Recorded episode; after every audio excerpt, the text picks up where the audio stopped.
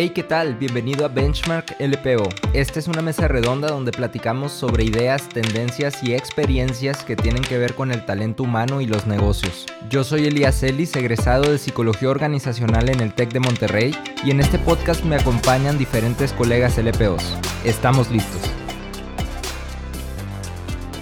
Hey, ¿qué tal colegas? Bienvenidos a un nuevo episodio de Benchmark LPO. Estoy muy contento en este episodio tanto por el tema como por las invitadas de lujo que tenemos el día de hoy. Hoy vamos a hablar sobre cómo toda esta nueva era digital, todos los avances tecnológicos, el boom que ha tenido también en el mercado laboral, todo el tema digital, sistemas, inteligencia artificial, ¿qué impacto está teniendo esto para recursos humanos en temas de desde reclutamiento, compensaciones, planes. Y para todo esto, este, quise invitar a dos colegas de recursos humanos que están en, en, empresas de tecnología y que conviven y trabajan en su día a día en esta industria y con este tipo de perfiles y talentos. Entonces, en esta ocasión nos acompaña Nayeli Cabrera. Hola Nayeli, ¿cómo estás? Hola, ¿qué tal? Buenas tardes, Elías. Eh, un placer estar aquí el día de hoy acompañándolos. Muchas gracias, Nayeli. Un gustazo también este, platicar contigo ya después de un buen rato, ¿no? Ahí en la carrera. Y también está Rosana Valdés. ¿Qué tal, Rosana? Hola, buenas tardes, Elías, Nayeli. Mucho gusto y muchas gracias por la invitación. Un, honor para mí. Un gustazo. Y, bueno, para empezar, para quienes nos escuchan, me gustaría pedirles si se pueden presentar. Si quieres, empezamos por Tirros y ahorita vamos con Ayeli. Este, platícanos un poquito eh, en dónde estás trabajando ahorita, qué es lo que estás haciendo y, así un poquito de ti para que la gente te ubique. Claro. Este, bueno, pues mi nombre es Rosana Valdés. Estoy ah, actualmente como eh, responsable de desarrollo organizacional en una empresa de tecnología, como ya bien lo mencionaba Elías. Tengo ya toda la vida en, temas de, talento, de universidades corporativas, temas de desarrollo de talento. Y bueno, aparte de eso, un poquito más de mí, bueno, pues de profesión, administradora, eh, estudié administración de empresas y después en esos últimos años he estado un poquito más metida en temas financieros que luego parece que están muy alejados, pero pues los ves en el día a día, ¿no? En, en, áreas también de recursos humanos. Soy mamá de cuatro hijos, recién estrenándome con el cuarto y, y también adaptándonos, ¿no? Entonces, muy contenta y bueno, pues nuevamente gracias por la invitación. Muchas gracias, Rosana, bienvenida. Y ahora tú, Nayeli, Platícanos un poquito de tu trayectoria y, todo esto, dónde estás, qué es lo que estás haciendo.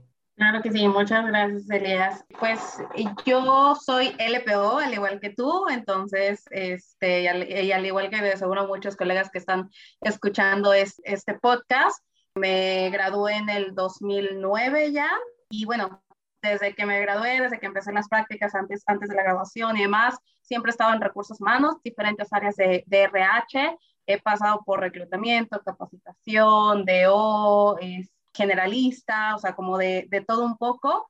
Y hace seis años, eh, ya hace más de seis años, yo ingresé a Accenture y yo empecé en el área de capacitación y ahorita ya estoy como líder de recursos humanos y prácticamente lo que hago es ver tareas muy, muy generales de, de todo lo que son los procesos en tu de, de recursos humanos y pues la verdad es que cuando me invitaste a esto me, me, pareció genial porque creo que hoy más que nunca en este rol que tengo veo, vivo y tengo como mucho mayor sensibilidad de todos estos temas o todos estos retos de, de todo el tema digital que, que, presentamos en las organizaciones y cómo desde recursos humanos estamos eh, un poquito enfrentándolos, ¿no?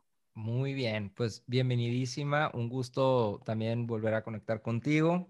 Y vamos, vamos al punto para aprovechar el tiempo. Este podcast se trata de compartir ideas, tendencias, experiencias, insights dentro del rol que cada uno de nosotros eh, nos ha tocado vivir, la trayectoria y las áreas de especialidad.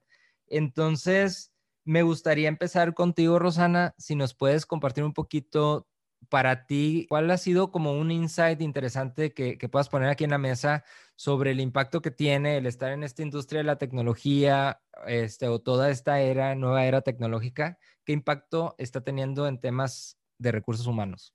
Fíjate que he traído como ese eh, pensamiento o, o le he estado dando como varias vueltas desde que platicamos hace ya un ratito. Y bueno, creo que hay, que hay diferentes perspectivas, ¿no? Eh, lo, puedes, lo puedes ir como analizando y puedes ir sacando conclusiones desde diferentes ángulos. De los que yo alcanzo hasta ahorita a concretar, por ejemplo, desde un rol de recursos humanos, ¿qué es lo que me pasa a mí cuando ingreso a, esta empresa de tecnología? Pues que, claro, te dan tu lugar, ¿no? O sea, los, demás eh, líderes del, resto de las áreas te dan tu lugar, te escuchan, pero realmente no vas a poder o, a lograr posicionarte y, que realmente te tomen en cuenta, ¿sí? Te inviten como a la mesa de las grandes decisiones hasta que no te permitas que ellos te enseñen, ¿no? Ese ha sido como uno de mis conclusiones. ¿Y qué es lo que puedes aprender? Pues desde lenguaje técnico. Eh, creo que aquí también es donde interviene el tema cultural, ¿no? Y creo que el común denominador que yo he visto en las empresas de, tecnología es, es muy importante que sepas al menos un poquito qué, qué, tipo, o sea, que, que, empieces como a manejar ese tema de, de lenguaje técnico, que empieces a entender en tu mismo entorno cómo puedes ir como integrando ese tema de tecnología.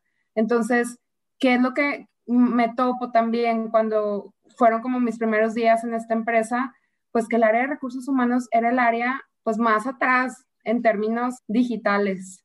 Entonces, sí teníamos muy robustos eh, los procesos, súper documentados, muy ordenados, pero en temas de integración con tecnología, yo creo que de verdad que éramos la última área. Entonces, ahí es donde entra también como la relevancia de decir, bueno, si yo estoy en una industria, en un sector tecnológico, ¿por qué como área de recursos humanos no he podido, no he logrado darle esa relevancia? Entonces aquí es donde viene como la cuestionante de, uno, o sea, ya lo compré como RH, o sea, realmente yo ya compré la idea de que sí, la tecnología es importante, y si la respuesta es sí, entonces lo segundo es, y entonces, ¿por qué no lo he sabido vender? ¿No? Entonces, desde un, oye, necesitamos una plataforma de talento, una plataforma de learning o, la plataforma que tú quieras. Y justo pensaba el día de ayer en, a ver, cuando pusimos con dirección general el tema de la necesidad de necesitamos una plataforma de talento, ¿cuáles fueron las, pues los fundamentos que llevamos a la mesa, ¿no? Y, y, yo creo que fueron varias vueltas. Y de los primeros fundamentos, yo creo que nos quedamos cortos. O sea, porque es un, bueno, vamos a poder ir a más gente. Pues es que eso ya lo sabes. O sea, el tema de llegar masivo con la tecnología, pues ya lo sabes. ¿Qué más le vas a poder brindar al negocio? O sea, en términos realmente de lenguaje de negocio. Entonces aquí es donde creo que, que a nosotros o a mí como, como RH fue como una gran lección, es decir, bueno, aparte de poder masificar un curso, ¿qué más puedo hacer con la tecnología? Entonces, creo que vuelvo como a la primera pregunta, ¿no? De, ¿realmente ya lo compré? Y el comprarlo no solamente significa lo quiero, el comprarlo es, ¿y cuánto jugo le voy a poder sacar, ¿no? independientemente o indistintamente del tipo de tecnología que sea. Entonces creo que en términos digitales, esos pudieran ser como dos ángulos, por, decir muy concretos, desde un rol de recursos humanos que yo me llevo y otro, por supuesto, el, ya saliéndome un poco del, del rol de RH, el tipo de perfil, de perfiles que tienen pues todas las personas que conforman estas organizaciones, que normalmente son como organizaciones planas. Sí, mira, eh, aquí nomás me gustaría ponerte una pausa antes de que avances este segundo punto, porque se me hace bien interesante rescatar dos cosas particulares que, que dijiste, que a mí me encantaron y que creo que vale la pena resaltar. Uno es, de toda esta primera parte, a mí como que me resuena el tener la capacidad de hablar el lenguaje de tu industria. O sea, si estás en una industria de TI, necesitas saber hablar el lenguaje de TI para poder conectar con las personas de TI. Y, y, creo que eso aplica para todas las industrias, pero en general todas las industrias se están digitalizando. Entonces, ayuda mucho eh, tener esta capacidad de hablar el lenguaje de la industria. Y lo segundo que me encantó es que esto te puede ayudar a posicionarte para que te inviten a la mesa de las grandes decisiones. Esa frase me, me encantó, porque justo el episodio pasado hablábamos sobre la importancia de que el RH tenga sentido de negocio, ¿no? Y justo creo que es, este es el, el complemento perfecto. Creo que cuando un RH lo invitan a la mesa de las grandes decisiones, habla de que esa persona ya está logrando entender el negocio y hablar el lenguaje de la industria. Entonces vamos sumando ahí las piezas. Nayeli, ¿tú cómo has visto estos dos puntos, estos dos primeros puntos? Y si quieres, ahorita regresamos con la otra parte del perfil, Rosana. La realidad es que ahorita que escuchaba a Ross, me, me acordé mucho que desde que estaba en la, en la, universidad, recuerdo que los maestros nos decían constantemente, ¿no? O sea, el gran reto de recursos humanos es volverse socio estratégico, o sea, que no te vean el que contrate y despide gente, que no te vea el que hace las fiestas, ¿no? O sea, que realmente te vean como una persona que eres un socio de negocio y que como RH vas a contribuir. Creo que durante muchos años yo llegué a escuchar que decía, no, la gente que termina en RH es porque casi, casi no tuvo otra cosa que hacer. A lo mejor fue un ingeniero industrial o qué sé yo.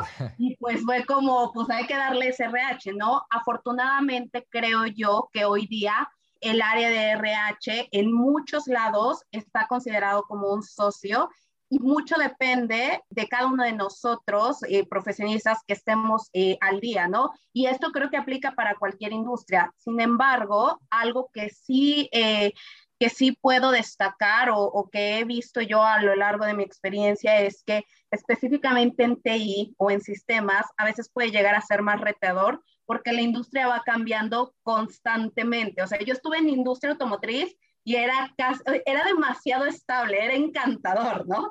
Pero cuando llegué aquí es de que todo el tiempo está cambiando y cambiando y cambiando y cambiando y cambiando, entonces con lo cual tú también desde un área de servicio, para dar un excelente servicio, pues necesitas también estarte, estarte actualizando, ¿no? Y, y también recuerdo mucho que cuando yo comencé en reclutamiento, eh, la que era mi jefa me decía, los reclutadores de TI van a ser así como el boom, ¿eh? te vas a poder cotizar muy bien, pero te tienes que ser experta. Y hoy veo yo a muchos amigos, colegas que se han especializado y que inclusive están como freelancers y que realmente son, eh, o sea, son demasiado exitosos, ¿no? Y creo que esto también va mucho al tipo de talento tan especializado que, que tenemos. Entonces, coincido totalmente con lo que, lo que comenta Ross. Creo que hoy día también algo que nos sirve mucho es tener como este tipo de pláticas o inclusive muchos, eh, digo, hay eh, muchas organizaciones que empiezan a, a generar como foros donde uno puede justo hacer esta, este benchmark o, eh, el poder compartir experiencias, el cómo están avanzando y demás, para que justo puedas llevar propuestas innovadoras, ¿no? Porque creo que eso es lo que hoy día sucede, que hay muchas cosas que ya están escritas, pero también hay muchas empresas que, están saliendo con cosas que dices, wow, ¿no? Y, y, me ha tocado ver startups que están ofreciendo cosas así de que dices, wow, qué padre. Y creo que a veces el reto de algunas organizaciones que ya eh, están demasiado establecidas es justo como hacer este rediseño de lo que ya estamos haciendo nos está funcionando genial, pero cómo le hacemos para formar, eh, o sea, para hacer las cosas de manera diferente o preguntarnos cuánto tiempo nos va a funcionar esto. O sea, sí, esto nos está funcionando, pero como dices, todo cambia tan rápido en esa industria que por cuánto tiempo va a funcionar. Oye, Elías, y justo ahorita que, que comentaba eh, Nayeli y luego cerrabas tú como este punto, eso para mí también fue como un, pues ahora sí, darme contra la pared, ¿no? Porque llegas y, y dices, bueno, a ver, los procesos de gestión de talento, el de desempeño se hace así, el de planeación se hace así, el de reclutamiento así. Y entonces vas como mapeando o, rediseñando esto y a la hora que dices, oye, pregunta de los 64 mil, y esto es escalable, y esto es sostenible, y a cuánta gente voy a tener que contratar para que si la organización se duplica, se triplica, siga funcionando como lo estoy definiendo. Entonces creo que ahí es donde entra el tema que, que comentabas tú, Nayeli, de, oye, bueno, ¿y si esto cambia mañana? ¿Qué cosas de aquí vamos a poder rescatar que realmente están generando valor? Entonces creo que, que el tema lean, el tema de inclusión de tecnología, el tema de flexibilidad, ahí es donde realmente vas a poder generar ese diferenciador como RH. Porque luego para nosotros o para mí, eh, incluso voy a hablar en, primera persona, era como muy sencillo el decirle a los colaboradores, bueno, así lo siguen y así es el proceso y me mandas el formato y tan tan. Pues sí, o sea, eso funciona en organizaciones como bien decías tú, Nayeli, donde el, el business as usual es, se mantiene un año, dos años, tres años y entonces todo es divino pero en, en, industrias donde te dicen, oye, mañana abrimos un nuevo negocio y lo vamos a abrir en Nueva York y tú nada más estabas en México y dices, ah, caray, o sea, el perfil es diferente, o vas a contratar gente en Israel porque ahí es donde está el talento especializado y dices, ¿y cómo voy a seguir como hablando, por ejemplo, de cultura, con esas prácticas de cultura que yo había pensado solamente para México, ¿no? Entonces, creo que el tema de, nuevamente, escalabilidad, eh, definición, flexibilidad, creo que son como key points que no podemos perder de vista. Correcto. Y, yo aquí lanzaré una reflexión a quien nos escucha es, ¿qué tanto te preguntas estas cosas? O sea, cuando estás haciendo iniciativas, o sea, ¿qué tanto te preguntas qué bases tiene esto que quiero proponer? O sea, está basado y ligado al core del negocio y a la estrategia del negocio y tiene una visión a largo plazo. O sea, porque si no tiene bases, como tú dices, puede que no sea escalable o no pueda ser sostenible en el largo plazo, ¿no? Totalmente. Y, aparte de eso, el, bueno, y cómo, o sea, puedes sacar mucho más eh, jugo de, tus iniciativas, ¿no? Eso es lo que, gracias a Dios, nuestro director general nos ha retado bastante y, nos ha dicho, bueno, ¿y esta iniciativa cómo le va a ayudar al cliente? Y respuestas de, no, es que es para nosotros, pues no son válidas realmente, o sea, no, no, son respuestas políticamente que, que, un director general quiera escuchar o que un accionista te vaya a aplaudir, ¿verdad? Claro. Entonces, ¿y esto cómo le va a ayudar a nuestro cliente? Sería otra. ¿Y esto qué tanto más ganancia o valor le va a generar al accionista? Es otra, muy importante. Entonces, creo que ahí también es donde vas como afilando y afinando cada vez más la puntería en qué tipo de iniciativas vas a realmente quererle apostar. Perfecto. Y, no sacar como 30 este, planecitos, ¿no? 30 planecitos que son solo como reactivos o que tienen un impacto a corto plazo y ahí, ahí, ahí mueren, ¿no? Sé que traes otro punto, Ross, pero me gustaría también ir con Nayeli y, y ahorita regresamos contigo para que Nayeli también nos platique ¿Cómo ha sido tu experiencia en esta industria desde la posición en la que estás ahorita? ¿Cuáles son los retos o los insights más relevantes que, has obtenido y poderlo comentar acá? y un poquito rescatando lo que decía Ross, ¿no? De este tema de las iniciativas. La realidad es que cuando ella lo decía, a mí me resonaba porque creo que como RH, o sea, tenemos muchas cosas que que considerar y también lo que tú decías, ¿no, Elias? ¿Qué tanto nos cuestionamos cuando vamos a lanzar algo? Entonces, eh, creo que hay dos cosas que yo pudiera rescatar para, mm, para poder realmente tener éxito cuando lanzamos iniciativas, ¿no? Yo sé que hay muchas que consideramos, pero hay dos que creo que son críticas. Y una de ellas es la parte de cuestionar el status quo, ¿no? Y esto me refiero el que realmente cuando nosotros vayamos a proponer algo, a mí me pasa, ¿no? Que eh, ya cuando tienes equipos a tu cargo, pues muchas veces las ideas vienen de tus equipos y a veces es cuestionarlo de una manera inteligente para ellos, pero inclusive también cuando el cliente interno te viene a pedir algo, cuestionarle, ¿no? O sea, por qué lo quieres, para qué lo quieres, qué estás buscando, etcétera. Y no solamente, yo les decía antes, ¿no? No solamente ser el toma pedidos de como el mesero, ¿no? Te pide tal cosa, vas y lo haces y regresas, sino realmente como ser, eh, terminar siendo un consultor de, recursos humanos, cuestionar por qué están pidiendo y, a partir de ir a hacerlo. Y, aquí me, me, lleva a la segunda parte, ¿no? Que decían ahorita, el hacer como muchas iniciativas y tenerlas ahí. Y a lo mejor las puedes hacer y algo que a mí me ha tocado vivir mucho es que yo puedo hacer mi plan anual bien bonito de esta es mi estrategia en la cual voy a estar trabajando todo este año y la realidad es que durante el año yo no sé cuántas veces cambia esa estrategia, porque lo que sucede, y, es, y va muy alineado a lo, que, a lo que decíamos ahorita, ¿no? Que la industria cambia tanto que no puedes decir, oye, es que aquí ya decía que yo iba a hacer uno, dos y tres. Sí, pero el tres ya no me hace falta y necesito que agregues cinco, seis y siete, ¿verdad? Y a lo mejor ese cinco, seis y siete en el camino se vuelve a cambiar. Entonces, yo, para ser honesta, al inicio me frustraba demasiado eso, cuando no estaba acostumbrada a esta industria, y yo decía, ¿por qué no se ponen de acuerdo, sabes? Y ahora entiendo que es una parte de, eh, no es que mi cliente sea berrinchudo y quiera, quiera eh, molestarme o hacerlo de esa manera, una es la industria, pero también son los clientes que ellos mismos atienden, ¿no? Que les están dando esas exigencias.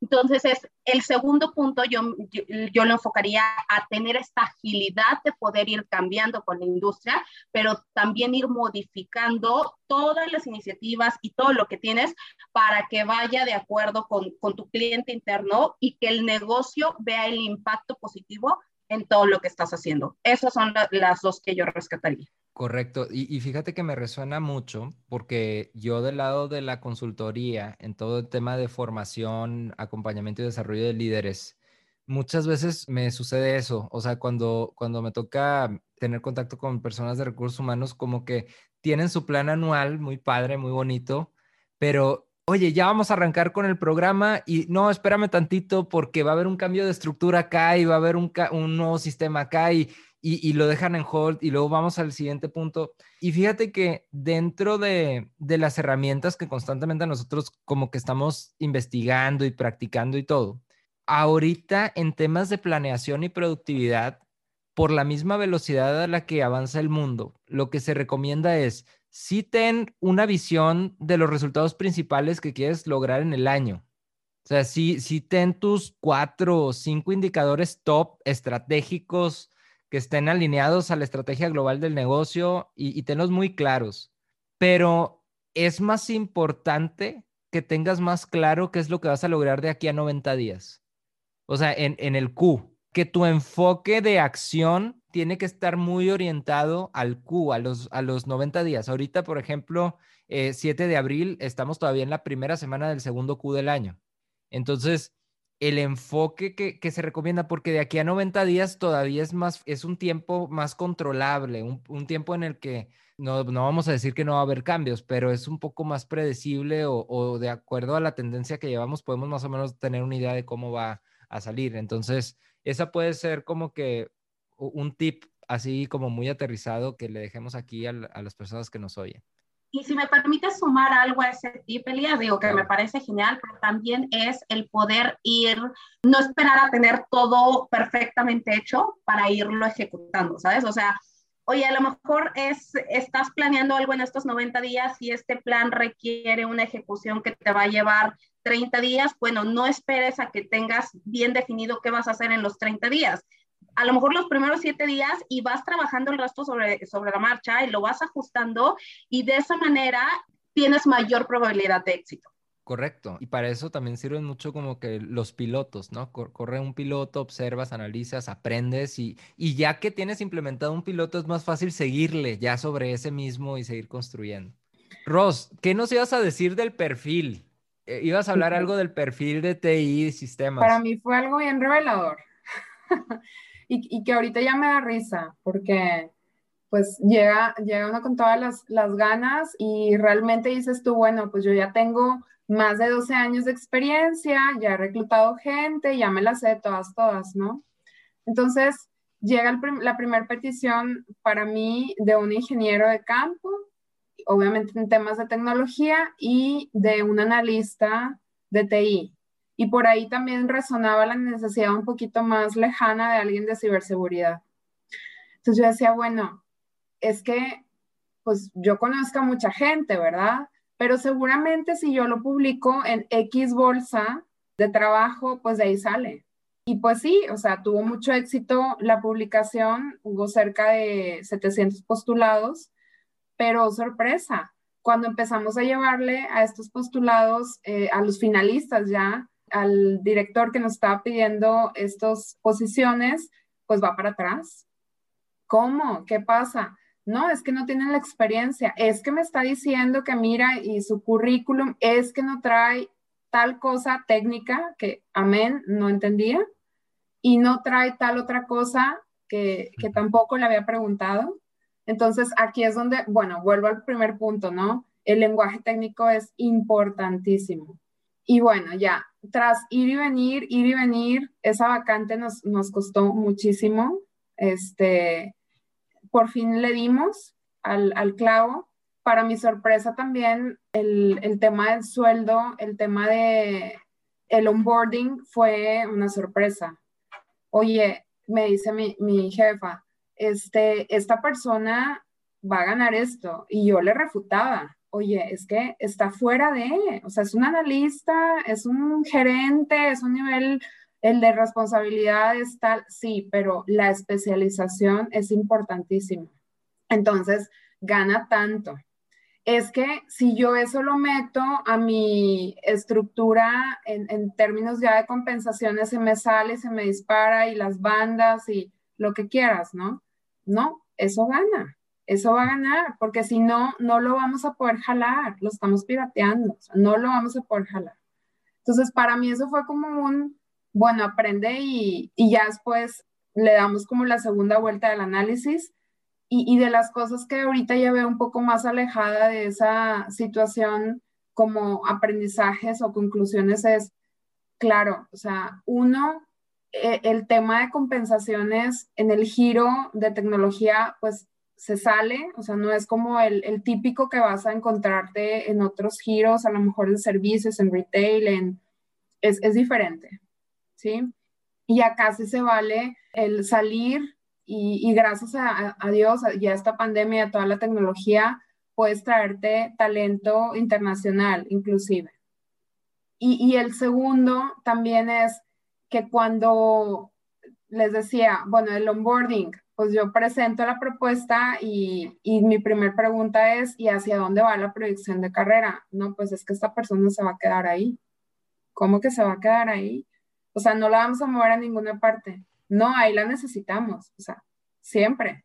¿Cómo que siempre? Entonces, pero es que el talento más o menos cada tres o cuatro años se mueve, si no se te va y mira, se va a aburrir. Y, no, no, no, o sea, es que es talento nuevamente, o sea, es talento especializado entonces, va a ir robusteciéndose de certificaciones y, por ahí me mostraban, o sea, todas las certificaciones de, que tenemos de nuestros proveedores y para mí también fue como súper revelador, ¿no? Ya, algo que cuando platicaba contigo lo decíamos así es, en esta industria y con estos perfiles, las reglas del juego cambian o, esta industria, eh, o sea, esta era ha venido a cambiar las reglas del juego en los procesos de recursos humanos. Ahorita mencionabas en temas de compensaciones, porque ya no, no es el mismo tabulador que usas para el resto de, las posiciones. En temas de planes de carrera, porque es diferente. O sea, en cuanto a posición se va a quedar ahí y tal vez le van a ir agregando las actualizaciones, las certificaciones, y eso es lo que mantiene a la persona como vigente y motivada, tal vez. Totalmente, sí. Elías. Y, y sabes que también como que eh, el romper un poquito el, el, molde, este, porque te digo, yo toda la vida he estado en, en, temas de desarrollo y decía, bueno, y la parte de liderazgo, que ya se la voy a desarrollar. Sí, sí se la vas a poder desarrollar, pero eso no va a ser el core, ni es lo más importante, o sea, no va a ir en su bucket list de los primeros 90 días. Sí. Entonces, esa parte es como bien importante. Y, y, y más allá, creo que el, el, reto a largo plazo, y, y ahí Nayeli me gustaría, y Elías, me gustaría que, también me dieran su punto de vista. Lo que yo pienso, logro este, vislumbrar es, al final el reto es, si quieres seguir comprometiendo a tu gente, el tema de propuesta valor para el colaborador, el tema de balance de vida, el tema de, estar realmente vigente en, en, en, la cabeza de la gente como marca empleadora, creo que eso es lo que te va a terminar salvando más que los procesos de gestión de talento, como comúnmente los conocemos, ¿no? No sé qué opinen de esto. ¿Cómo lo ves, Nayeli? A ver, yo estoy totalmente de acuerdo contigo y creo que esto al final no es nuevo en la industria porque desde que les digo que yo era practicante y que me tocó inicialmente estar en esta industria, ya había una guerra de esto, ¿no? De necesitas a la persona que conozca tal tecnología súper específica y hay de que cinco en todo el país, casi, casi, ¿no? Entonces, em, lo que sí he visto y algo que les quiero compartir, hace poco leía un artículo donde justo hablaba de estos retos que tienen eh, empresas que están en esta industria, qué retos tienen para justo atraer y retener el talento, ¿no? Entonces, hubo uno que me llamó mucho la atención, que justo era de Cisco, que hablaba de poder hacer reskilling. Lo que ellos hacían es, tenían estos programas muy robustos, porque algo que también sabemos es que en el, hace 5 o 10 años existían tecnologías super hot, pero hubo tecnologías que de hecho se fueron desapareciendo y gente que a lo mejor era súper experta en algo, era como, qué padre, te pagaba esto, pero ahorita es una tecnología que pues ya no es hot y, y, ya no te voy a pagar eso porque ya no está demandado, ya no lo necesito, entonces ahora me voy a ir con esto otro, ¿no? Ponías el ejemplo del SAP, ¿no? Exactamente.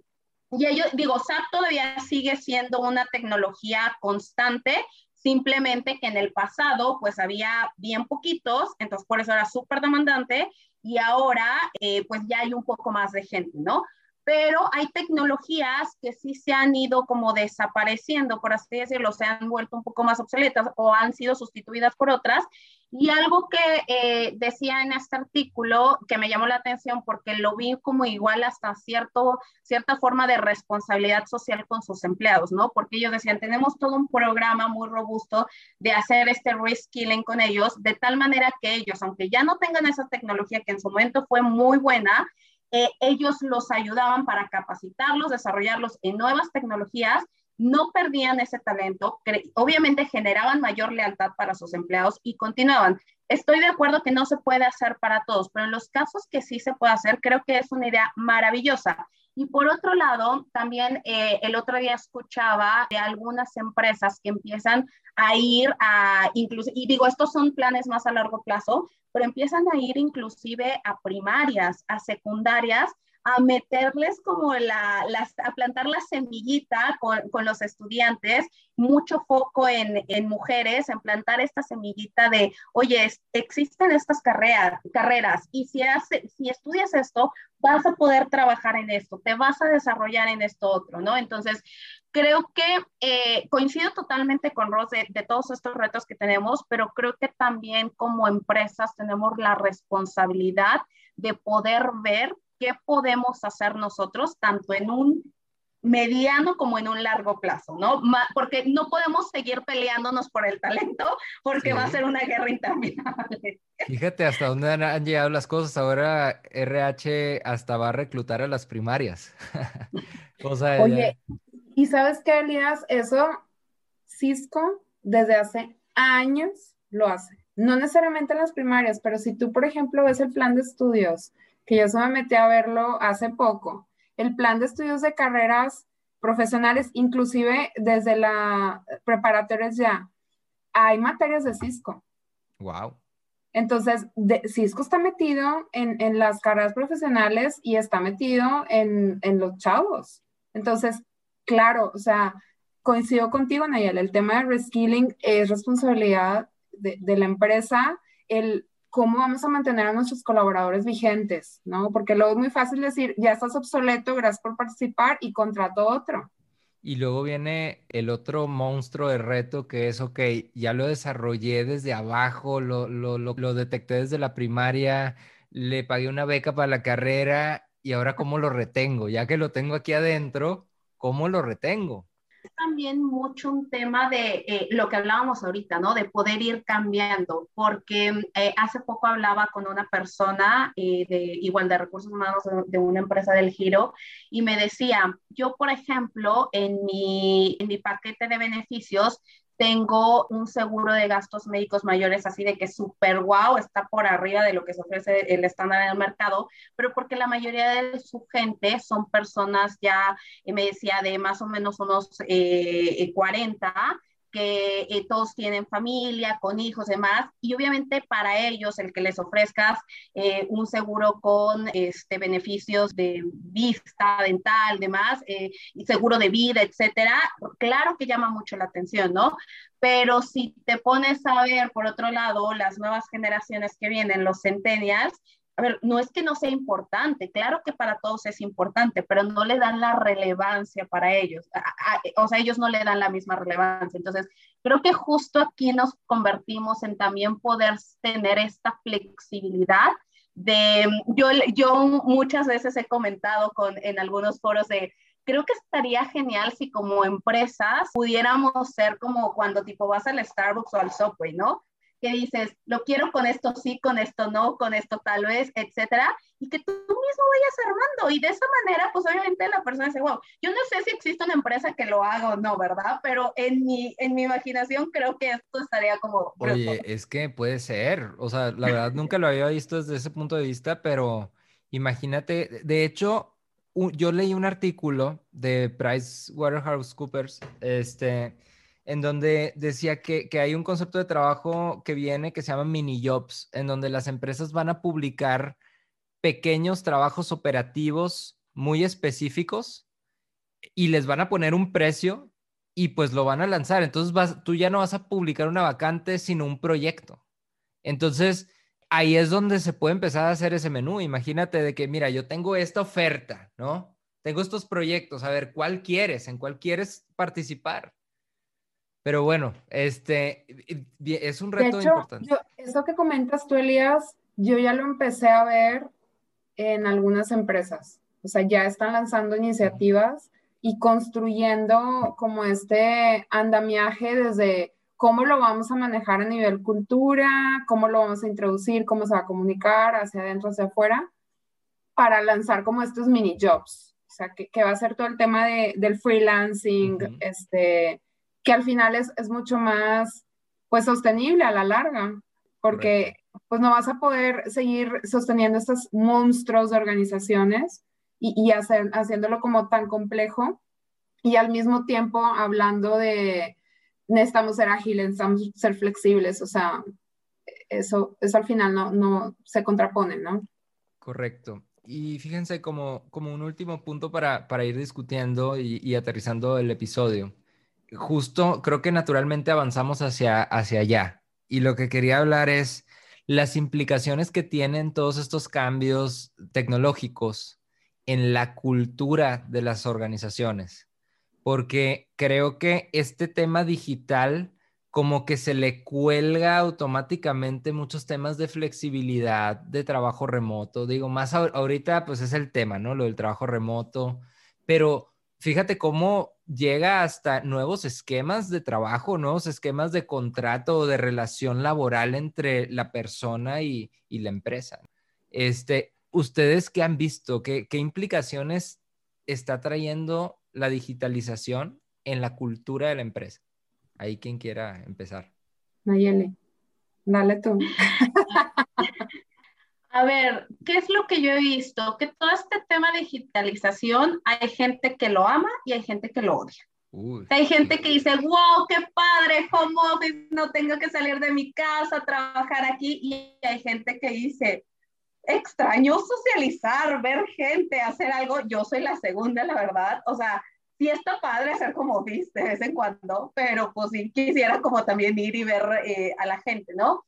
¿Y por qué pongo esto? Porque creo que, por ejemplo, algunas cosas que yo he escuchado con eh, pláticas que he tenido con colegas de, eh, de otras empresas es que creo que la mayoría se está orientando a programas híbridos, donde no sea totalmente home office y tampoco sea totalmente eh, ir a la, a la oficina, sino más que sea como un mix.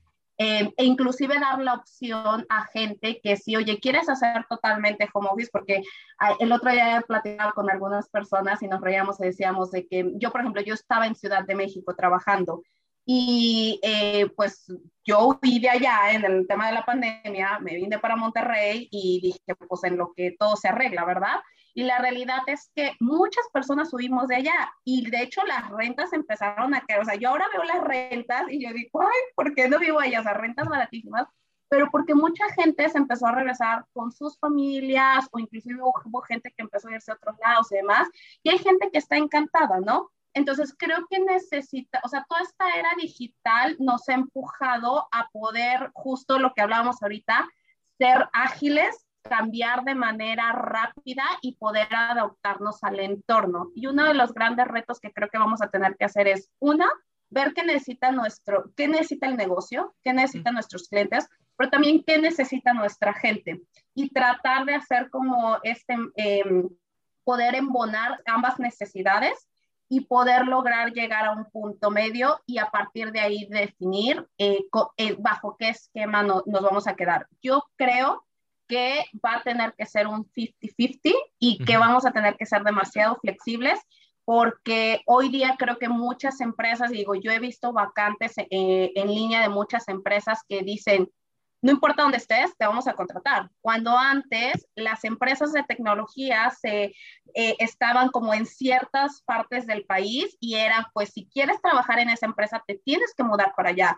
Y ahora es, eh, pues, creo yo que no hay ninguna empresa en Colima de, de, TI, entonces ahora no importa que yo sea de Colima, puedo trabajar en cualquier empresa que sea súper top en sistemas y ahí, y ahí me puedo quedar, ¿no? Entonces, eh, creo que no está definido, creo que es algo que muchas empresas todavía estamos revisando y que vamos a tener que, ir ajustando como se vaya acomodando la situación.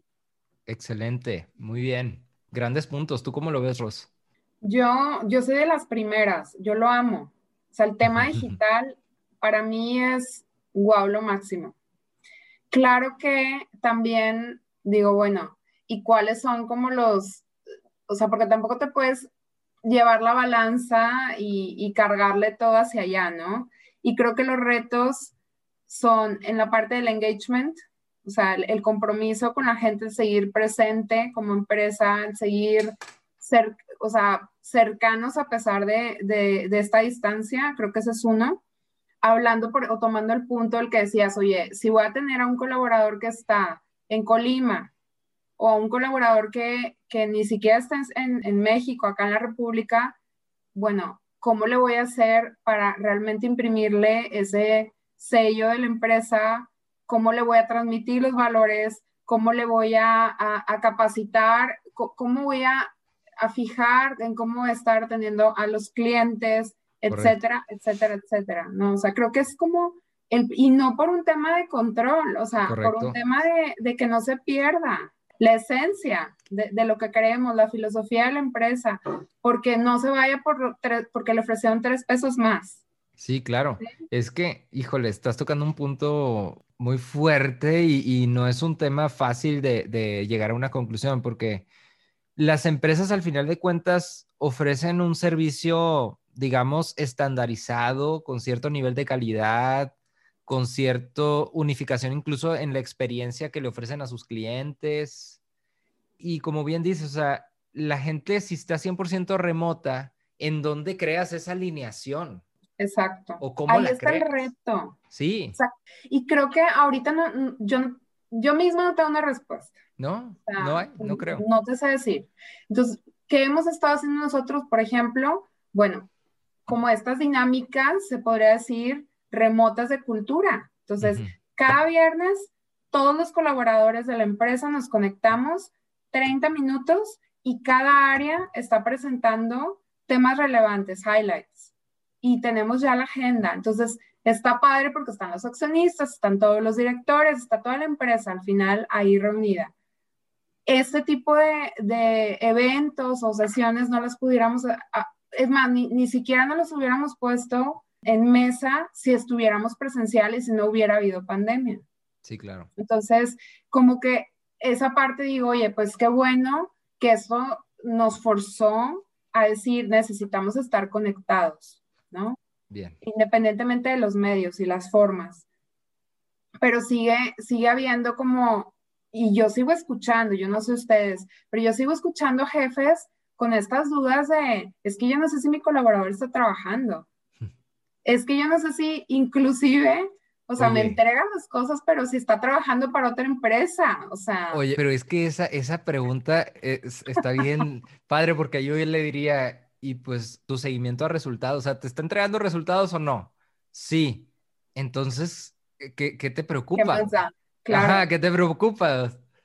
Exactamente. Ahí es, ahí es donde te empiezas a dar cuenta de que el tema, o sea, que, que, que, tú a lo mejor como RH dices, bueno, yo ya pude leer todo lo que se iba a necesitar, pero no todos los jefes o líderes lo han leído. Entonces, ese es otro reto que yo también concluyo de, de este tema de digitalización, de un reto que tenemos RH es cómo vamos a habilitar a estos jefes a este cambio de paradigma, de chip o mindset, como le quieran llamar. Sí. Porque al final sí termina pegando en un tema de generación. O sea, voy viendo y no quiero etiquetar, pero, pero sí, o sea, de verdad lo ves, ¿no? Ciertas edades están como muy cortados con, con la misma tijera y traen ciertos paradigmas y los tienes que ayudar de cierta forma.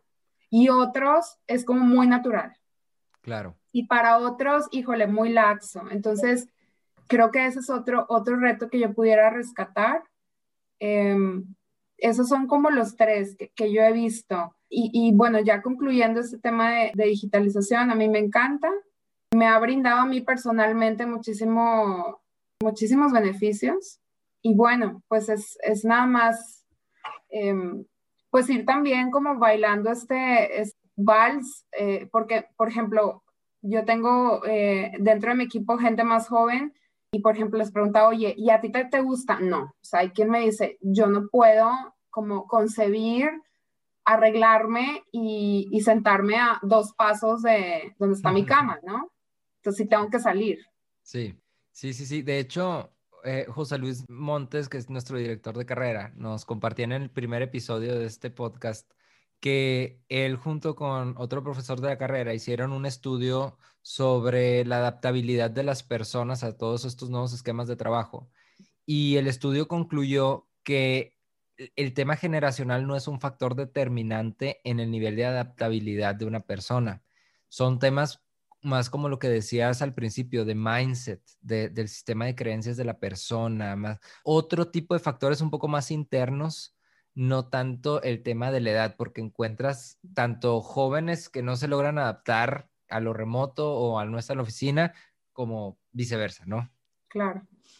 Muy bien, colegas, vamos concluyendo y vamos aterrizando esto. La verdad es que creo que salieron unos insights bien, bien padres y, muy valiosos. Por aquí anoté algunos y los voy a mencionar así rápidamente como resumen. Y después de este resumen, les voy a pedir que cada uno de ustedes me dé sus conclusiones más importantes, ¿no? Para cerrar el episodio. Entonces, uno de los insights es hablar el lenguaje de tu industria. Habla el lenguaje de tu industria y eso me lleva al siguiente y así te vas a poder posicionar para que te inviten a la mesa de las grandes decisiones. Entonces tú como RH necesitas estar ahí en la jugada.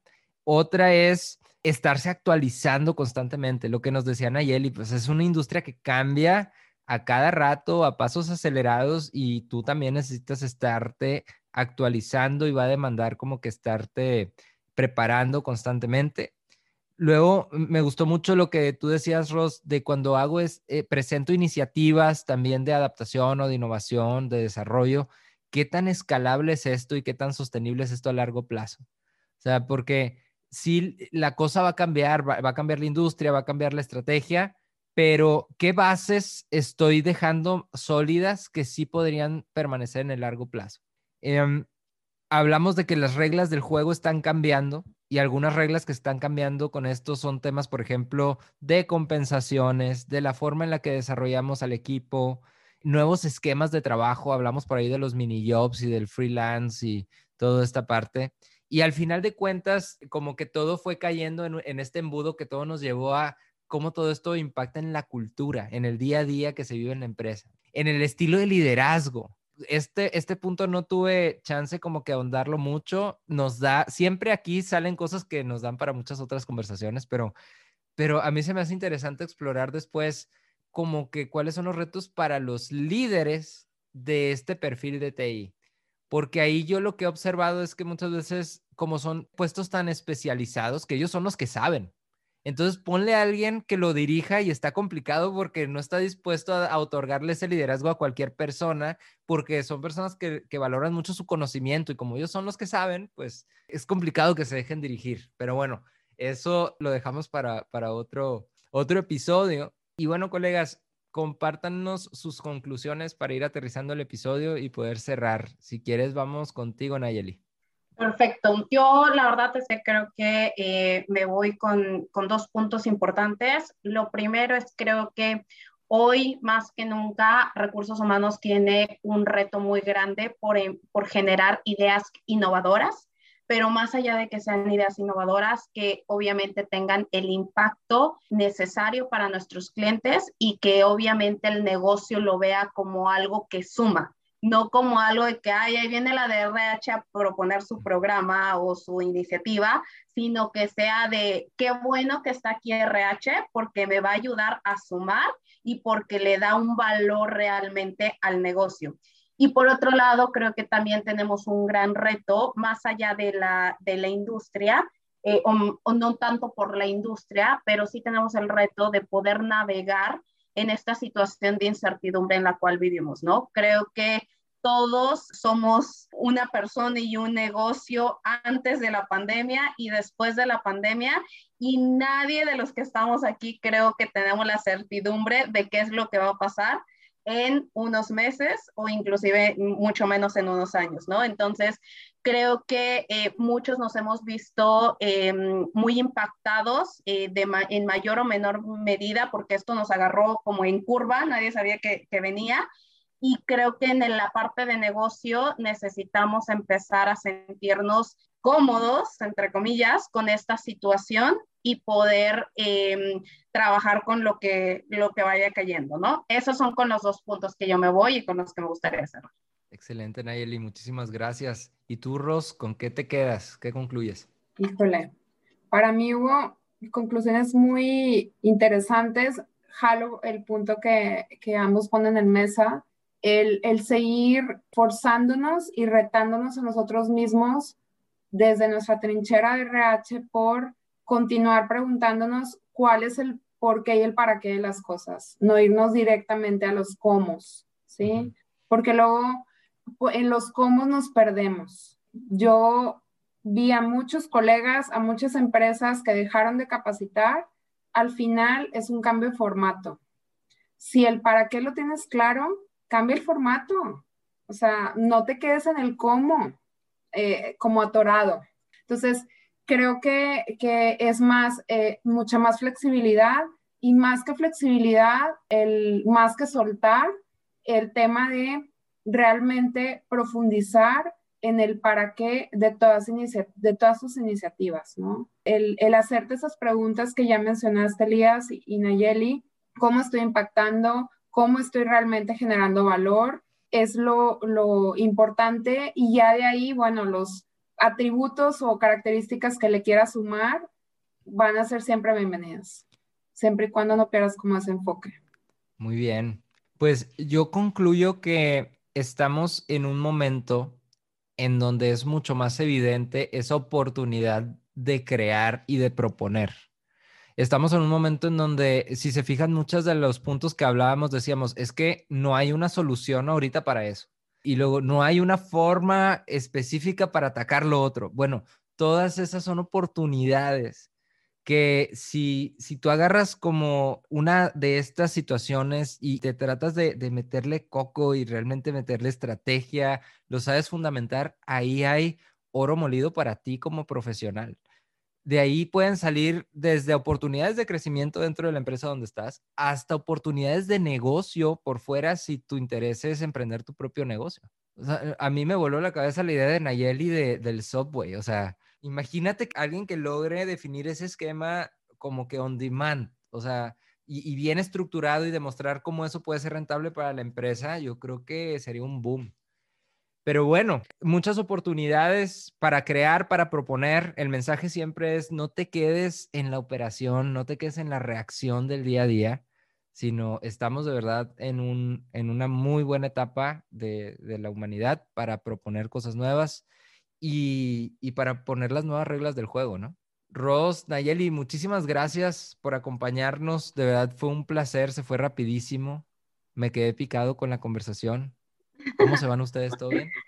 Muchas gracias por la invitación, creo que estuvo súper enriquecedora, eh, creo que está genial que se puedan generar estos espacios y pues ojalá podamos coincidir nuevamente en un corto plazo. Claro que sí. Muchas gracias, un gusto poder platicar con ustedes, me llevo muchos aprendizajes y gracias por, por todos estos puntos que, que compartimos. Gracias por la invitación, Elías. No, gracias a ustedes. Bueno, colegas, ahí está, gran episodio, grandes insights y nos escuchamos en 15 días con otro tema relevante para recursos humanos. Muchas gracias. Hasta luego.